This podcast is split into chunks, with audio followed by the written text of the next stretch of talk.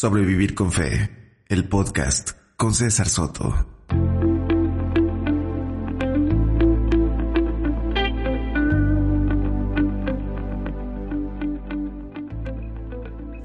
¿Qué tal a todos?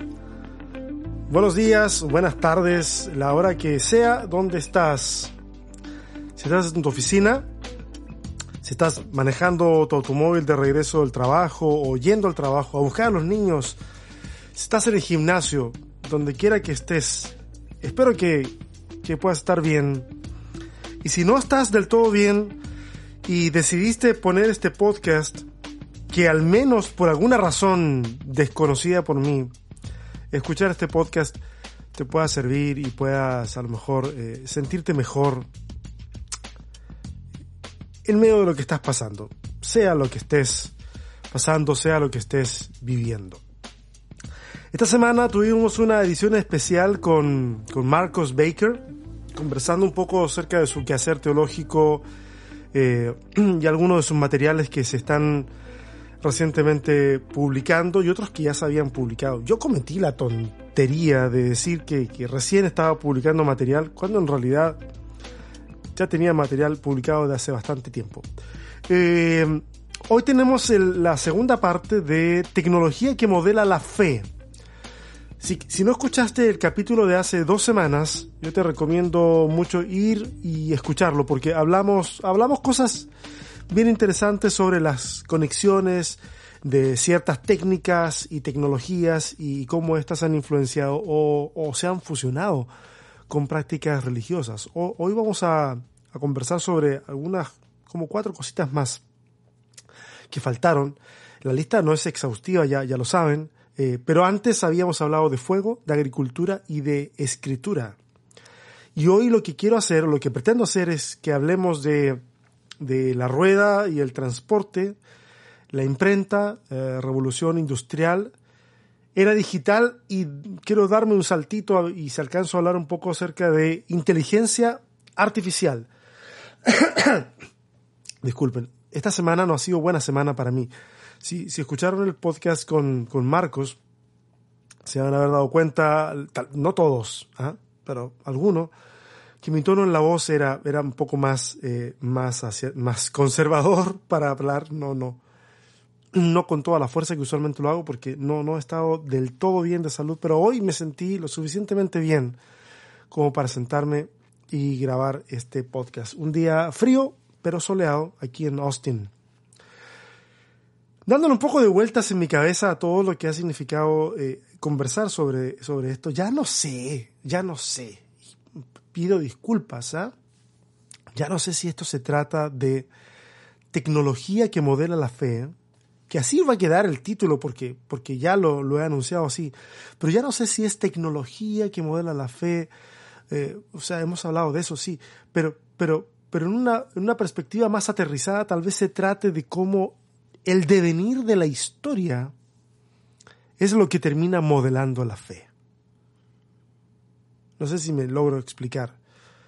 Los acontecimientos van modelando nuestra fe. Lo, que no deja de ser muy interesante, sobre todo en este asunto del círculo hermenéutico, en donde nos aproximamos del texto a la situación eh, contextual, el, contexto eh, modela la forma en que interpretamos la Biblia y luego vamos al, al, contexto, lo modificamos y una vez que lo modificamos, entonces nuestra percepción va a tener que cambiar, si no en esa generación, en la siguiente o en la subsiguiente y se repite nuevamente el, ejercicio. Yo no sé si es, a lo mejor me estoy enredando más de la cuenta. En fin, tal vez el asunto sea interdependiente ¿ah?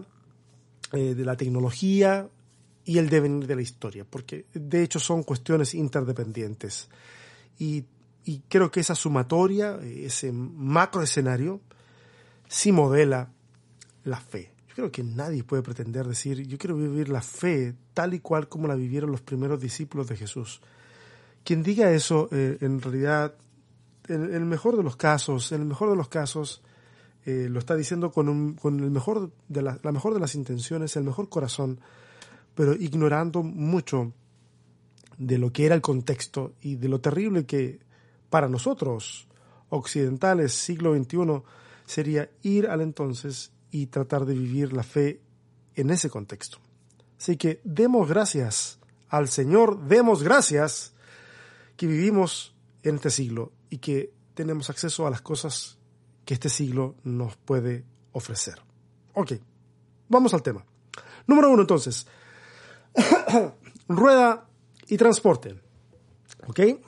Eh, esta, esta, rueda está, según mi parecer, entre los primeros tres inventos en importancia en la, en la historia humana. Probablemente fue inventada por ahí por el... Bueno, inventada es difícil. ¿eh? Entre inventada y descubierta, ¿cierto? Eh, porque hay elementos en la naturaleza que, que ruedan, como un tronco, como una roca, y entonces es entre invento y descubrimiento. Por ahí, por el 5500 antes de la era común, eh, aparece entonces, hay registro de, del uso intencional de la rueda.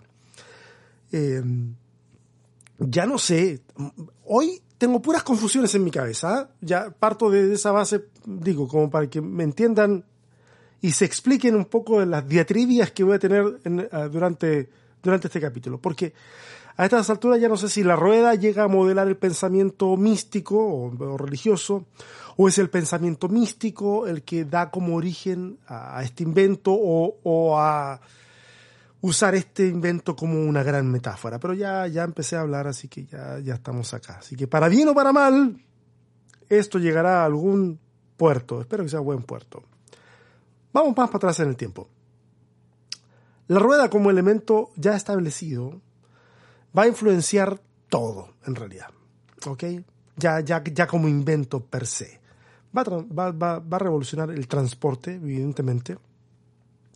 Eh, la alfarería, por, ese, por el torno que, que, se va a empezar a usar para eh, hacer eh, distintos tipos de vasijas y otros elementos, algunos de ellos cúlticos también, va a influenciar la agricultura, y cuando la rueda ya sea una rueda dentada, es decir, con, con dientes, eh, entonces va a impulsar las actividades de la industria. Pero vamos más atrás, vamos a ese pasado en el que desconocemos qué influenció a qué. En la observación precientífica se deduce un calendario solar e incluso uno lunar que va a dictar las temporadas de siembra, recolecciones, caza de ciertos animales, festividades de tipo mágico religioso. Discúlpenme que use mucho la palabra místico, mágico, y es que en realidad eh, en, tiempos muy pretéritos, ah, muy hacia atrás, eh, religión y magia son la misma cosa. ¿Ok? No estoy hablando de la revelación judeo-cristiana, aunque en la revelación judeo-cristiana igual vemos algunos elementos mágicos. Otro día hablamos de eso, pero hoy también a lo mejor podemos hablar un poco, pero más adelante, no, no ahora. Entonces, disculpen si alguien se, se molesta cuando uso la palabra mágico eh, religioso. ¿Ok? Eh, ¿Dónde iba yo? Acá tengo mis notas y no quiero, no quiero, no quiero tropezarme, tropezarme con eso. Cuando el ser humano, ok, aquí, aquí voy, aquí más o menos vamos a hablar de esto. Eh, cuando el ser humano se hace sedentario, el ser humano se hace todavía más consciente de la trayectoria de los, de los astros, los cuales, como ustedes saben, describen un paso circular en el cielo. Los astros, cuando los observas, de hecho tienen forma circular. Y hay dos círculos en el cielo, uno que se asoma y produce el día y otro que y otro que le alcanza, casi como que lo persigue y, produce, entre comillas, estoy hablando en un lenguaje precientífico, produce la noche. Y estos, estos astros llenaron imaginativamente el pensamiento precientífico, el pensamiento mágico, el pensamiento religioso. Eh, eh, como ya les decía, este, esta observación es la que va a terminar armando el calendario solar, eh, el, el lunar y todas las temporadas de las que, de las que ya, le, ya, ya, le mencioné.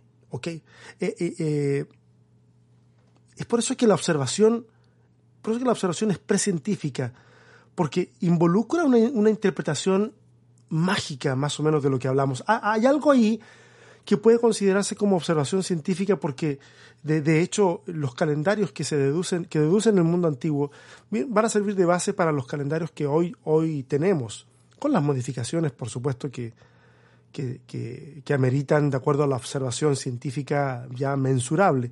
Pero eh, va, a tener mucho, va a tener mucho de, de mágico.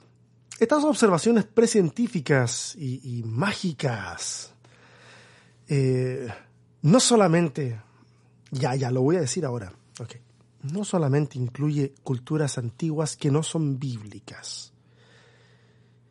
Verán, vellones mojados o secos y animales apareándose frente a varas con cierto tipo de calado son parte de la observación mágica y son parte de la superstición que rodea a los elementos.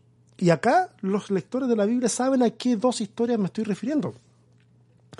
Con vellones mojados y secos me estoy refiriendo a la historia de Gedeón y con lo, otro de los animales apareándose frente a las varas me estoy refiriendo a Jacob. Por si alguien se perdió un poco de esto, ok, ahí están. La historia de Jacob la encuentras en Génesis, la de Gedeón en Jueces. Pégate un chapuzón ahí y fíjate que hay elementos que evidentemente son de una interpretación eh, mágica. Y hagámonos conscientes, no, no, no digamos, no, no, no, es que ellos tenían un conocimiento que nosotros no tenemos. No, no, no. Ellos lo que tenían era ignorancia. ¿Ok? Nosotros adornamos a todos los personajes bíblicos con un halo de, de santidad y de conocimiento que no tienen. No tienen, no lo tienen.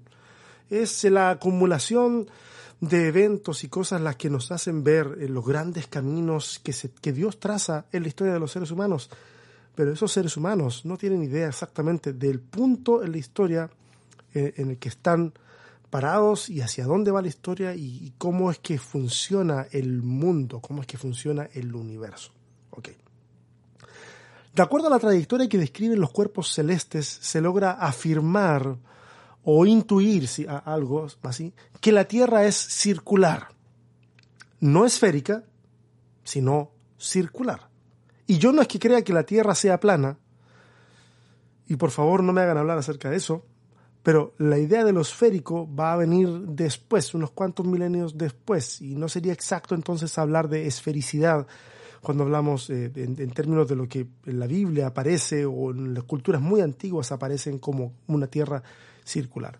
Por eso cuando, por ejemplo, cuando hay gente que cita Isaías capítulo 40 y habla del círculo de la tierra, no está afirmando nada que las culturas antiguas no hayan afirmado antes y no tiene ningún significado eh, eh, revelacional en el sentido geográfico. No le está intentando decir a la gente que ni la forma ni nada de la tierra.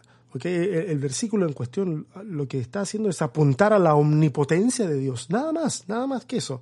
Insisto, no confundamos el estudio, el estudio serio y científico también de la Biblia con esas teorías que, quieren ver en, las palabras de la Biblia las más alucinantes predicciones de inventos y descubrimientos científicos, porque eso no tiene mucho sentido. Y si quiero ponerme condescendiente, puedo decir, no tiene mucho sentido, al menos para mí. Si alguien quiere discutir del tema, mis redes están abiertas y podemos, podemos hablarlo. Pero si seguimos con lo de circular, vamos a darnos cuenta que los egipcios y los griegos, y bueno, también los babilonios, van a dividir el cielo en 12 casas de, que van a representar con animales. O sea, van a formar un círculo eh, zodiacal, porque eh, el, zodíaco tiene, tiene, tiene alcances, no, no, no, es solamente el horóscopo que algunos siguen hoy, sino tiene raíces religiosas muy antiguas, ¿ok? Un círculo de animales, un zodiaco, ¿cierto? Un, círculo eh, de animales, sin mencionar que el calendario lunar va a determinar el orden de las festividades que entre otros pueblos los hebreos debían seguir religiosamente. Las festividades que encontramos en el Antiguo Testamento eh, ordenadas a, los hebreos tienen su origen en el calendario lunar. A ver, ¿qué más podemos decir acerca de la rueda o lo circular? La rueda tiene relación con la molienda de los alimentos, pero también es una de las descripciones favoritas del texto bíblico para expresar el juicio divino. ¿Ok? Por ejemplo, expresiones como hizo que las ruedas de sus carros se atascaran, La vamos a encontrar en relatos de liberación, por ejemplo, eh, de, Egipto, o en el canto de Débora, en jueces. Los israelitas no tenían gran dominio de la metalurgia, por lo tanto el poderío de sus enemigos estaba en gran parte simbolizado por las ruedas, que eran combinadas con madera, con, con metales, usualmente bronce.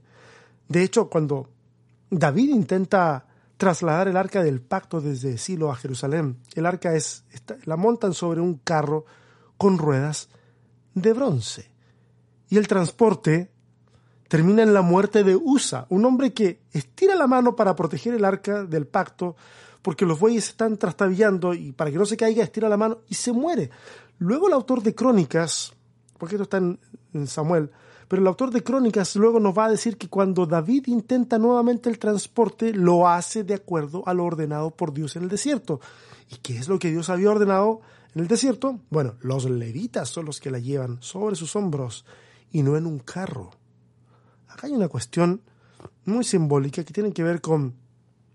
Puede tener que ver con, muchas cosas, con costumbres de la época, puede tener que ver con eh, eh, cómo, cómo es que la presencia debía ser cargada o llevada. Acá hay, muchas interpretaciones que pueden ser un poco místicas, pero que se las menciono, eh, que como que la presencia de Dios no, no depende de, de elementos eh, externos, sino del servicio, cosas por el estilo. Yo he escuchado hablar muchas cositas al respecto de eso. No, no, no es de menospreciar de que ahí haya una intención teológica, y hay una intención teológica al mostrar eh, cómo hacerlo de una manera produce un efecto, cómo hacerlo de otra manera produce muerte. Cuando el profeta Ezequiel, aquí hay otra cosa de la rueda, aunque yo no sé si estoy divagando o qué, pero eh, y no sé qué celular el que está sonando aquí.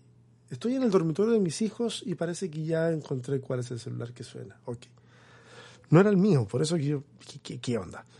Cuando el profeta Ezequiel, no sé si se acuerdan ustedes, que tiene una visión de, la gloria de Dios. Esta visión queda representada por ruedas, tal, tal, no sé, tal vez por, por esta influencia de que el poder se representa con ruedas, no lo sé. Cuando el profeta Ezequiel tiene una visión de la gloria de Dios, esta visión queda representada por ruedas que giran sobre su propio eje.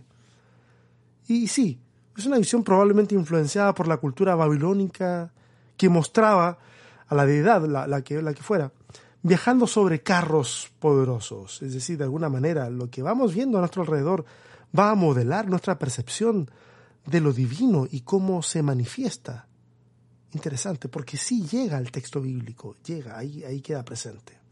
De hecho, cuando se llega a las ideas de la Trinidad en la hora eh, posapostólica, eh, uno de los padres de la iglesia, Gregorio, me parece que Gregorio Niasiaceno, eh, él va a usar, para describir a la Trinidad, va a usar la palabra pericoresis y con esa palabra va a describir a la, a la, a la Trinidad.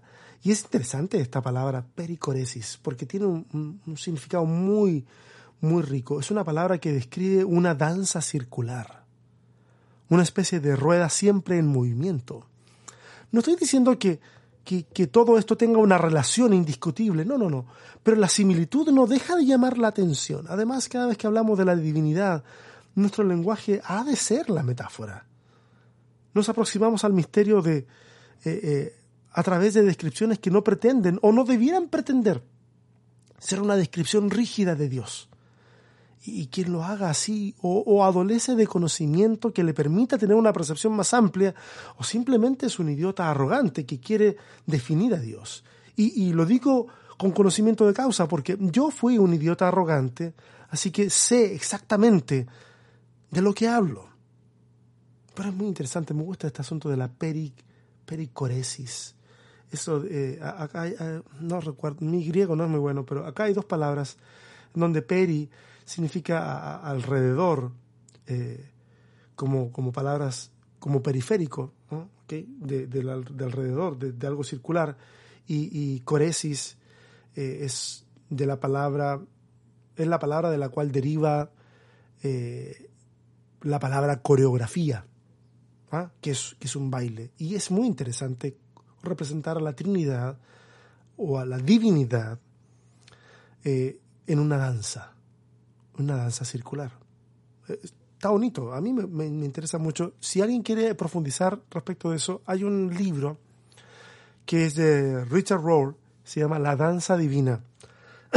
Dense una vuelta por sus librerías, eh, búsquenlo, eh, vale la pena tenerlo. Eh, y creo que en México eh, alguien le pasó un gol a los de Librería Maranata, ellos llegaron a llevar el libro a, sus librerías. Súper interesante porque Richard Rohr es un cura franciscano y, y, a lo mejor se les pasó por alto, porque han, han bloqueado libros eh, mucho más ortodoxos, ¿ah? metáforas incluido. Digo, por si alguien escucha por ahí y quiere dignarse a dar una explicación, yo estoy atento, ¿eh? les puedo dar mi correo y todo. Avancemos al siguiente. Imprenta. Disculpen que esta cosa termine pareciendo entre, entre, entre reclamos de su servidor ¿eh? y clase de historia y confusión al mismo tiempo. Pero perdónenme, dispénsenme, ando medio enfermo. Ok, imprenta. El origen de la imprenta es, es, es, medio confuso porque siempre hablamos acerca de Gutenberg, pero hay registros de cierto tipo de imprenta en la cultura romana y china incluso años antes de Cristo. Pero al parecer no, no resultó que valiera la pena perfeccionar el sistema por razones que yo personalmente desconozco. Eh, sin embargo, claro, a mediados del siglo XV es Johannes Gutenberg, eh, este orfebre, orfebre alemán, eh, el que inventa un sistema que promete terminar con la demora que significaba copiar los libros a mano. ¿Ok? Hasta ese momento, todo texto se reproducía a mano por amanuenses o copistas, que en su mayoría eran monjes. Ya, acá hay un dato curioso, y, y, es que una gran cantidad de esos copistas, no puedo decir todos, pero una gran cantidad de copistas mmm, solo eran dibujantes y no sabían leer, solo sabían copiar las letras, cómo se veían, todo era un dibujo para ellos y eso era, era muy ventajoso para la iglesia sobre todo, porque habían textos que requerían ser copiados, pero que se consideraban prohibidos, ya sea porque hablasen, bueno, temas prohibidos de la época, ciencia y sexualidad. Entonces era conveniente de que quien copiara no supiera lo que decía, porque al final de cuentas estaba dibujando solamente los signos. Es un dato interesante. Ahora, si bien Gutenberg no pudo disfrutar de los beneficios de la explotación comercial de la imprenta, y esa era su intención, porque, porque él quería disfrutar de, de, su invento, pero él era en realidad inventor, mal negociante, sí, terrible, pero él, él quería disfrutar de, de, los beneficios y no pudo. Pero pese a eso, la imprenta representó una revolución en la divulgación del conocimiento, solo comparable con el advenimiento del Internet. El primer libro, libro producido en masa fue de hecho la Biblia. Y de ahí en más se divulgaron toda clase de materiales y esto tuvo consecuencias de todo tipo. Ahora tenía más sentido aprender a leer porque existía un acceso más expedito al material escrito. Antes de la imprenta, eh, era la gente muy acaudalada, la de la realeza, el clero, los únicos capaces de abordar el costo de un libro reproducido o producido a mano. Los reformadores protestantes se tomaron de esta ventaja para llevar a manos de la masa el texto bíblico y con ello divinieron propuestas eh, como el libre examen, que proponían cierto los, los reformadores la, que tiene que ver con la libertad de la persona para poder leer el texto bíblico sin, sin mediadores. Y, por ejemplo el otro eh, la sola escritura eh, que solamente es el texto bíblico el que el que termina determinando un, una práctica doctrinal o, o, condenando otra. Cuestión que en realidad nunca nu, nunca ha sido eh, sola escritura ¿eh? Siempre han habido otros elementos ahí modelando es, esa sola escritura. Entonces no está sola, pero ese es otro tema. Eh, el texto bíblico, la palabra de Dios ya no era una cuestión exclusiva de los círculos eclesiásticos. Ahora estaba allí, ahí, más o menos, más o menos al alcance de todos para ser leída. Evidentemente hubieron reacciones que minaron esa libertad y tanto católicos como protestantes se dieron a la tarea de hacer dogmáticas sus lecturas del texto bíblico. Algo así como usted lea y examine, pero la interpretación normativa déjela a cargo de los profesionales que somos nosotros. Más adelante, en relación o en reacción al modernismo, el catolicismo va a declarar a un papa infalible, en tanto que el protestantismo hará algo similar con la Biblia al declararla inerrante, cuestión que permanece en la mayoría de las denominaciones de nuestro mundo hispano y, por qué no, denominaciones a nivel, a nivel global. Tanto así, tanto así es este, este asunto de, de la reverencia al texto y por considerarlo inerrante, que, el mundo católico afirma en tono de burla, por supuesto, que los protestantes tienen un papa de papel, apuntando a esta especie de bibliolatría. Es interesante. Pareciera que no importa cuánto evolucione el ser humano. No importa cuánto conocimiento acumule, siempre nos las ingeniamos para tomar algo y transformarlo en un ídolo. Interesante y preocupante. Avancemos. Revolución industrial. Mediados del siglo XVIII. Sí, sí, sí. Se me confunden, se me cruzan las fechas o las épocas. Mediados del siglo XVIII, la revolución industrial. Casi seguro que muchos de ustedes estudiaron, aunque fuera someramente, en sus escuelas, la revolución industrial. Es industrial porque representa el reemplazo de la fuerza animal para la producción de, bienes. Eh, se reemplaza ahora por máquinas que en este caso, en esta primera revolución, son impulsadas por vapor. Los procesos de cientos de que durante cientos de años fueron manuales, ahora comienzan a mecanizarse. Y es revolución porque esto generó un movimiento violento en la economía. Creció como nunca nadie hubiese sospechado y generó consigo un movimiento de la población, una migración campo-ciudad sin precedentes. Este cambio en la forma de producir tuvo consecuencias a nivel planetario. De ahí en adelante comienzan a haber consecuencias a nivel, nivel planetario. Se afectó la economía, evidentemente, pero también la demografía los movimientos migratorios, como ya les dije, pero no solo del campo a la ciudad, sino también entre fronteras nacionales, y se afectó el balance del ecosistema.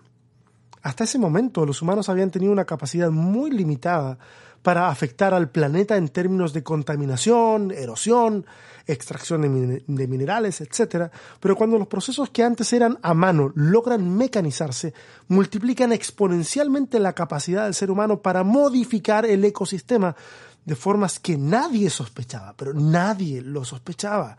Es por eso que a menos de 300 años de ese proceso que comenzó a mediados del siglo XVIII, como seres humanos, nosotros, a menos de 300 años, hemos afectado la atmósfera del planeta, la geografía del planeta, el clima del planeta, la densidad poblacional, la biodiversidad. Y, si lo vemos desde una macrovisión planetaria, esos cambios no han sido los mejores. Por supuesto que no. Este nuevo auge económico trae consigo una disponibilidad de productos mucho mayor que antes. El comercio vive un auge sin precedentes y la sensación de progreso parece ser el discurso oficial. Pero, ojo, nunca las cosas son perfectas, mucho menos si los propulsores de esa prosperidad somos nosotros, los seres humanos. ¿Ah? Siempre va a haber un daño colateral. Y aquí es donde yo quiero ligarlo con el mundo de la fe. Los niños comenzaron a ser reclutados en las fábricas, eran la mano de obra barata. Porque básicamente, ¿qué les daban? Alojamiento y comida. Básicamente eso era, y, dejen de, seguir alegando con, con eso. Los niños eran golpeados para evitar que se durmieran mientras trabajaban. Y tal era el, el grado de sufrimiento de estos niños que se volvió una triste tendencia el suicidio de infantes. Horrible. surge la clase obrera, que tuvo que enfrentar el hambre frente a la escasez de productos cuando las guerras napoleónicas arreciaron y los precios subieron, por lo menos en Inglaterra.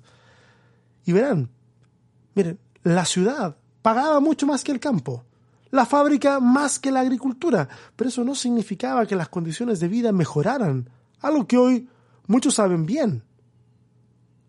No es lo mismo ganar tres mil dólares en uh, McAllen, Texas, que ganar tres mil dólares en New York. En McAllen posiblemente te alcancen los tres mil dólares para pasar el mes. En New York, tal vez si puedes cubrir, tal vez si puedes cubrir la, eh, qué sé yo, la, la renta y algo más. No mucho más que eso. Uh, leía un caso el otro día acerca de un, de un señor en, en Alemania, un, un jubilado, eh, eh, recogiendo tapas y plásticos en la calle para poder venderlos y lograr sobrevivir. Un señor que recibía una pensión que apenas le alcanzaba para lo más básico y para el resto él tenía que salir a la calle y, meterse en los tachos de basura, sacar cosas. ¿De cuánto era la pensión? La pensión era de mil euros. Mil euros en su contexto no, no, no valían nada o valen muy poco para, para una persona vivir. Sin embargo, si esa persona viajara con esos mil euros a Chile o a Perú, a uno de nuestros países, o a México, con mil euros esa persona pudiera vivir por sobre la media, necesitando muy poquitas cosas. Posiblemente tendría para cubrir casa, pagar la mensualidad de un automóvil, eh, comer y, y disfrutar de otros placeres sencillos sin problema.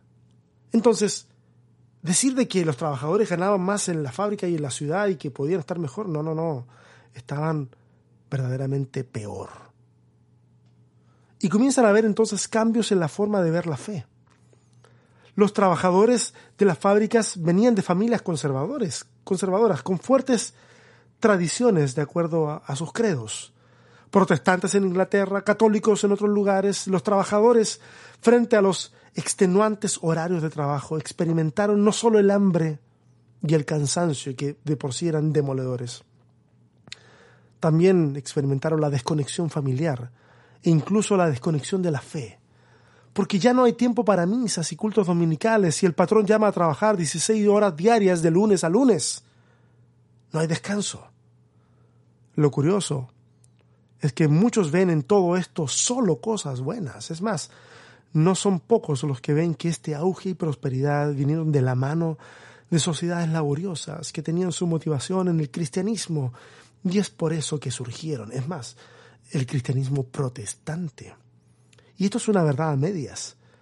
Pero así nos llegó y se nos impuso esa verdad a medias en Latinoamérica. Y es por eso que admiramos a las grandes potencias y asumimos que toda la miseria que vive mucha gente es simplemente parte del proceso del progreso. Y esto pone de cabeza el sentido de justicia. Y claramente, cuando los predicadores de esa época en el tiempo de la primera revolución industrial predicaban y comienza, comenzaron a decir que era voluntad de Dios, que, que, en realidad existieran pobres y ricos y que en la eternidad entonces Dios haría justicia, era evidente que en algún momento ese discurso explotaría. Y de acuerdo a este humilde observador de la historia, ese es el abono para los movimientos sociales, el comunismo, y otras filosofías que luego el cristianismo institucional va a tomar y va a interpretar como enemigos. El cristianismo entonces va, tuvo que replantear sus postulados respecto de la justicia social, la dignidad de las personas, el trabajo infantil, el salario ético, etc. De alguna manera, las revoluciones y los movimientos sociales terminan siendo ahora motor para una nueva reflexión teológica. Una que, salvando las distancias geográficas y salvando las distancias de tiempo, va a resonar en América Latina con las teologías de liberación y misión integral. Es interesante, hay tanto, hay tanto para conversar respecto de lo que ocurre con la fe en tiempos de la revolución industrial, que, que tal vez más adelante hagamos algo. Yo no quiero transformar este podcast en clases de, historia, pero siento que a veces nos hace falta un, pantallazo, al menos así superficial como lo que estamos haciendo ahora, para eh, tomar un poco más de conciencia de que mm, nosotros no llegamos aquí a estrenar el planeta. Hay mucha gente que vivió antes y lo que vivimos hoy es producto de la toma de decisiones y movimientos eh, que no siempre fueron los más píos, pero movimientos que terminaron por llevarnos el, mensaje de Cristo a nuestras culturas. Y nosotros nos corresponde entonces hacer ciertas modificaciones y repensar ciertas cosas. Es, es lo mínimo que podemos hacer. Ok, Ah, salto, ¡pum! Era digital. Los expertos, los historiadores hablan de, en realidad, de tres revoluciones industriales. La segunda habría sido a mediados del siglo XIX, ya cuando, cuando y finaliza a principios del XX, ya cuando el petróleo, por ejemplo, eh, la utilización de los combustibles, eh, la electricidad, ya comienzan a tomar más parte eh, en, un, nuevo impulso a la industria. Pero lo que yo voy a hacer es saltarme a la tercera revolución industrial, que es la que se le llama la revolución digital o era digital. Eh, así que eh, ustedes, si quieren, investiguen sobre esa segunda revolución industrial y, pueden hacer sus deducciones y, por supuesto, compartir sus, sus conclusiones en, en redes o con un comentario. Yo creo que sería muy interesante. Ahora, la era digital está tremendamente relacionada con las comunicaciones. Y aclaro, nosotros estamos en medio de esta revolución, de esta era digital. Eh, tiene sus destellos iniciales en los 50s y los 70s, más o menos en ese periodo de entre 20, 25 años ahí, con las primeras computadoras aplicadas al uso científico, al uso gubernamental y también en algunos casos al uso empresarial. Recordemos que la electrónica que se conocía hasta ese entonces tenía como componente, un componente muy importante, era el tubo al vacío. Pero a fines de los 40 se inventa el transistor y con ello se solucionan un montón de problemas relacionados con el tamaño de los electrodomésticos y con la disipación de la temperatura que producían estos tubos, estos tubos al vacío que estaban ahí incandescentes. Entonces, hay una mejor capacidad de, de trabajar con esas limitaciones, espacio, y, temperatura. Esta, esta, era digital tuvo un gran impulso a fines de los 60 con la llegada del hombre a la luna. ¿Ok? Soy de las personas que, que, no tiene por qué dudar de que el hombre llegó a la luna. Dudo mucho del video, pero sí creo que el hombre llegó a la luna. Y otro día podemos hablar de teorías de conspiración y todo eso que es un fenómeno muy, muy de esta era también. Así que eh, sigamos avanzando. En los 70 aparecen algunas computadoras que ya se pueden considerar personales y aparecen los primeros videojuegos. Pero el auge verdadero lo tuvimos en los 80 con un avance enorme en la producción de productos de alta tecnología, como cajeros automáticos, el Walkman, que bueno, venía del 79, pero que se masifica su producción y su ah, el boom mundial es en los 80 eh, la primera cámara digital, el primer teléfono celular,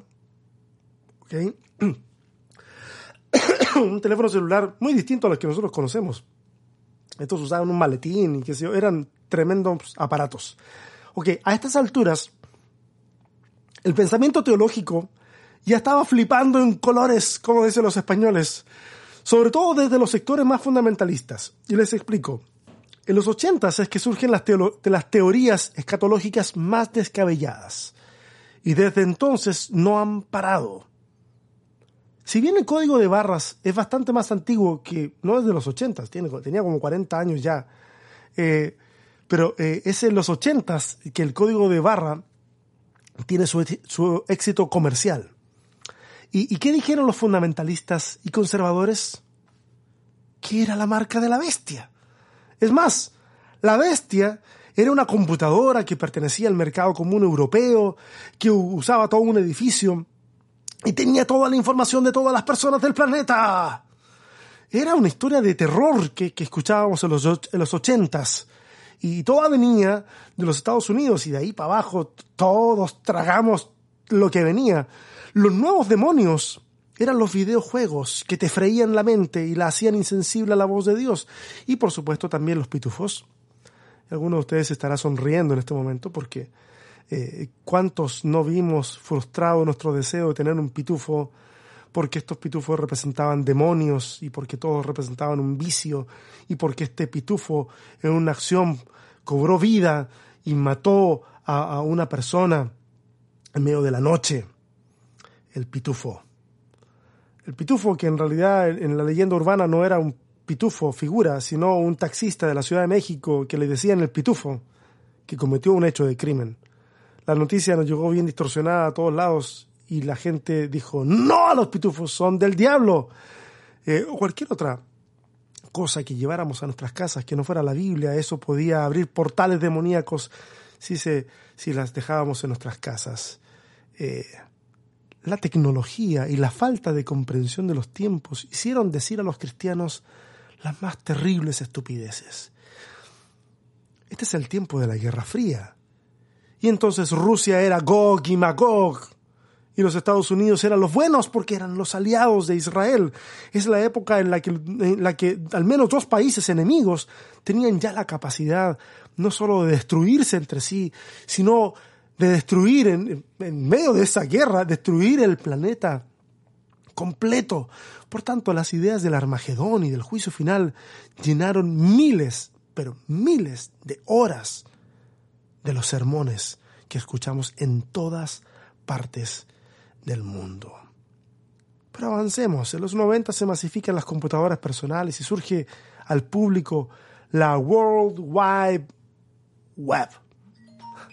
Los teléfonos celulares de tamaño realmente portátil ya ahora son, están al alcance de todos.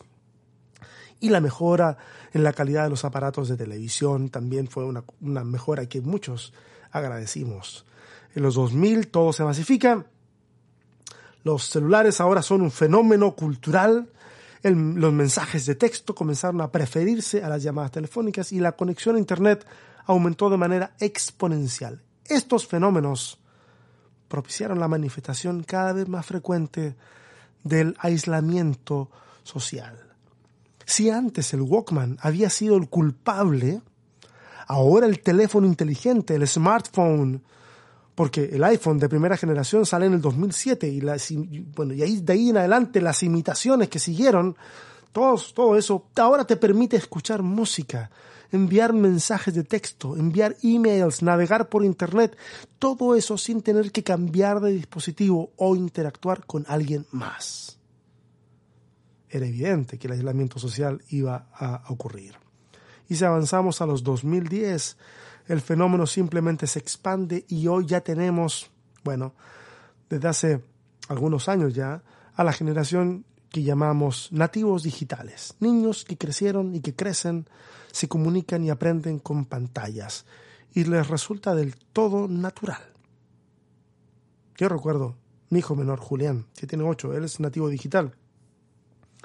La primera vez que tuvo acceso, le caminando o no sé cómo fue que agarró el marco de una foto, la, tuvo, la sostuvo en sus manos y, deslizó su dedo índice por encima del, cristal, pensando que era una, una tablet. Eh, ese es el nivel de familiaridad que tienen los nativos digitales con, con la tecnología. Eh, estos niños son capaces de navegar por, por menús de, computadora y de teléfonos con total soltura y son capaces de alcanzar aprendizajes de manera autodidacta como no se había visto. Los nativos digitales y los Z, de la generación Z, no del cartel de los Zetas, no, no, sino los generación Z, eh, ellos alcanzan avances eh, de forma autodidacta con la ayuda de los medios de comunicación, avances que nosotros habríamos soñado en nuestra adolescencia, pero soñado era imposible. Ah, teníamos un techo muy bajito para, eh, para poder ah, salir adelante. Y, ahora todo, todo se ha democratizado. el acceso a Internet eh, democratizó el conocimiento. Eh, el profesional, cualquiera sea, de cualquier área, es cuestionado, siempre puede ser cuestionado por cualquier persona, porque un simple usuario tiene en la palma de su mano el acceso a la base de datos más grande conocida por la raza humana en toda su historia. Está al alcance de su mano. Solo tiene que saber cómo buscar, tiene que saber qué pregunta hacer en el buscador y la información está allí. Cualquiera tiene acceso a ella. Hoy, solo los menos críticos asienten con un amén frente a todo lo que les dice su líder religioso. El Internet el Internet tiene demasiadas perspectivas de un mismo tema como para conformarme con lo que me dicen en la iglesia. No sé si me, me voy a explicar o si represento a alguien cuando digo esto. Esto ha generado resistencia de parte de los profesionales de la institución religiosa, pero esa resistencia no va a cambiar las cosas. La gente sabe que desde su casa puede acceder a los mejores, a mejores sermones, no a los mejores, pero a mejores sermones que los que escuchan en su iglesia. Puede escuchar mejor música que la que hace su equipo de alabanza. Eh, puede ver tutoriales de meditación que le ayuden a conectarse consigo y con el universo, con Dios, como quiera llamarle, eh, mucho mejor que, que, los retiros espirituales que hacen en sus iglesias. Y todo eso al tiempo personal de cada cual, con pausas para ir al baño incluidas. Por lo tanto, si la oferta, disculpe incluso la palabra oferta, pero si el ofrecimiento, tal vez está mejor, menos comercial si el ofrecimiento de la comunidad de fe no ofrece algo más que lo que siempre ha ofrecido, entonces debemos olvidarnos del modelo de iglesia que conocemos, porque dentro de poco va a colapsar. Siempre hay esperanza. Disculpe que pinte un paisaje tan oscuro. Siempre hay esperanza. Pero hoy no se las voy a dar. Necesito o mi deseo es, no lo necesito, pero mi deseo es que se angustien un poco algunos de ustedes, no todos posiblemente, pero algunos de ustedes, para que sientan el peso de, lo que significa este repaso por la historia y lo que significa para la realidad de la iglesia hoy, para la realidad de la fe hoy. Entonces no les voy a dar alicientes ni, ni analgésicos para este dolor. Hay que dejar que duela un poco y que pensemos qué es lo que viene. Y dentro de las cosas que vienen aparece este último elemento del que quiero hablarles, que es parte de esta misma revolución digital, que es la inteligencia artificial. Y está avanzando de forma tremenda. Llega a dar miedo. Llega a dar susto. ¿Cómo está avanzando? Uber, ya, ustedes saben, o algunos, si no, se entera ahora ya está experimentando con autos sin conductores. Los nuevos modelos de autos ya tienen sistemas anticolisiones y cuando me detengo más de 5 segundos en una publicidad en mi computadora, al rato me aparecen sugerencias de productos en mi celular. Alguien está observando cada paso que damos y está dispuesto a darnos exactamente lo que queremos. ¿Son personas? No, para nada. Son algoritmos algoritmos que aprenden de nuestros gustos y de nuestros disgustos, algoritmos que notan la frecuencia con la que hacemos algo para luego sugerirnos, puede ser Siri o Alexa, sugerirnos eh, tomar el control sobre ciertas cosas para hacernos la vida más fácil, ya que, ya que lo haces siempre, deja que lo haga yo. Y tú haz tu vida sin una, con una preocupación menos. Pagos automáticos por Internet, sí, y los hace solos. Yo tengo pagos así. Eh, la alarma del teléfono que se, se te dé siempre a la misma hora, sí, correcto. Si a tal hora comenzaste a poner, si tú comienzas a poner, por ejemplo, este podcast todos los días a una misma hora, más o menos, posiblemente a los tres días tu, tu teléfono te diga, ¿quieres poner ahora el podcast de César? No es mi algoritmo, es el algoritmo de los que quieren que tú escuches ese tipo de materiales, que escuches podcast. Eh, hoy día un smartwatch es capaz de monitorear nuestro ritmo cardíaco y presión arterial en tiempo real y enviar una señal de alerta o de auxilio si nota una interrupción de esas señales o un cambio inesperado en la frecuencia, para arriba o para abajo, da lo mismo. Hoy día un reloj le puede salvar la vida a una persona que moriría si fuera de otra forma. La inteligencia artificial está diseñada para facilitar la vida. El estudio neurológico la neurociencia, ha descubierto que puede reducir todas las emociones y sentimientos a estímulos y respuestas nerviosas. Todo es sondeable, todo. La alegría, el incremento de cierta hormona, todo es sondeable. Y una parte importante del desarrollo de la inteligencia artificial apunta a hacerla eh, más fácil la toma de decisiones y la búsqueda de soluciones a problemas eh, recurrentes. Hay un autor que me gusta mucho que se llama Yuval Noah Harari. En su libro 21 lecciones para el siglo XXI menciona una multitud de ejemplos en relación a esto. Quiero retomar un poquito lo de los autos que se manejan sin choferes. Alguien puede decir, es absurdo, porque auto, una máquina no puede tomar una decisión frente a una situación de riesgo. Claro, ¿sabe por qué pasa eso? Pasa porque nosotros los seres humanos somos impredecibles y estamos desconectados el uno del otro. O sea, eh, tenemos formas de conectarnos con el otro cuando manejamos. Hay luces, hay direccionales, pero basta que un, uno se olvide de poner un direccional y, gira simplemente para que el de atrás quede ensartado atrás. Y, ahí el problema no, no es, no es, eh, eh, no es técnico, el problema es humano. Pero ¿qué pasa si todos los automóviles los maneja un mismo cerebro?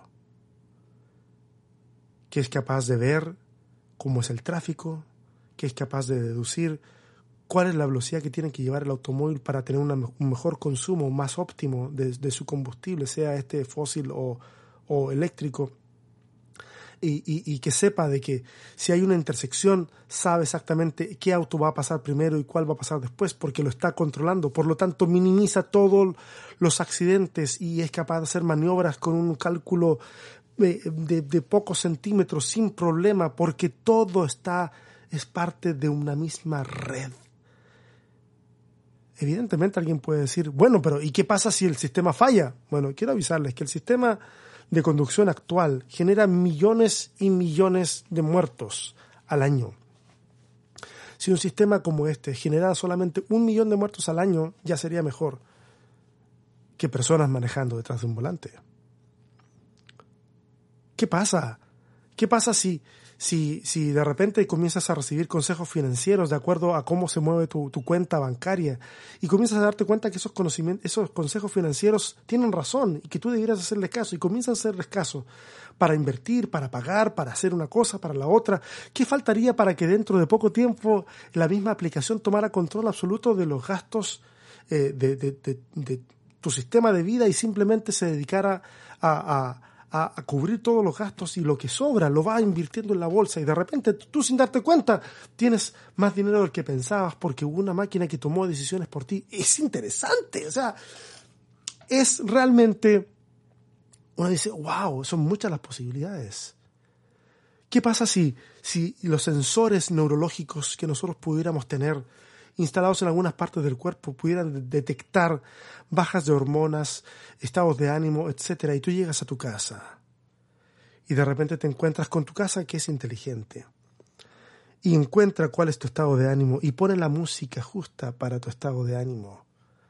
Y, analizando cómo, cómo es que va el, tema de, de, a lo mejor tuviste una alza inesperada de, del azúcar y de repente en tu teléfono aparece una notificación que te dice mañana tienes una hora en el doctor para hacerte revisar el azúcar. Tus otros compromisos han sido movidos porque esto tiene prioridad uno para tu salud. De repente nos podríamos encontrar en un mundo en el cual todo, todo es casi perfecto. Entusiasma y asusta. Pero para allá vamos. No sé si tú o yo vamos a lograr ver ese avance, pero nuestros hijos sí, posiblemente. Pero mira, este es el mundo que tenemos. Un mundo en, sobre la, en donde la sobreexposición mediática de un predicador puede hacer que las personas le escuchen por sobre eh, sus propios pensamientos, por sobre sus, sus propias convicciones. ¿Se acuerdan del dicho que, que que dijimos en el primer capítulo. Se lo repito. La tecnología es el agente más potente de cambio. Es un amplificador de nuestras capacidades humanas. Y es cierto. La idea es simple, pero es cierta. Porque el potencial no radica en los objetos o en los algoritmos. El potencial siempre está en el ser humano. Y cómo éste usa esos recursos. No obstante, y pese a toda la avalancha de inventos y avances, los que existen, por supuesto, y los que vendrán, las necesidades del ser humano siguen siendo las mismas, y una de ellas está expresada claramente en el Génesis, y dice así, no es bueno que el hombre esté solo. Somos gregarios, anhelamos comunidad, una comunidad que respete la individualidad, una que sea verdaderamente un lugar para estar a salvo, una donde podamos mostrar nuestros verdaderos colores sin salir heridos.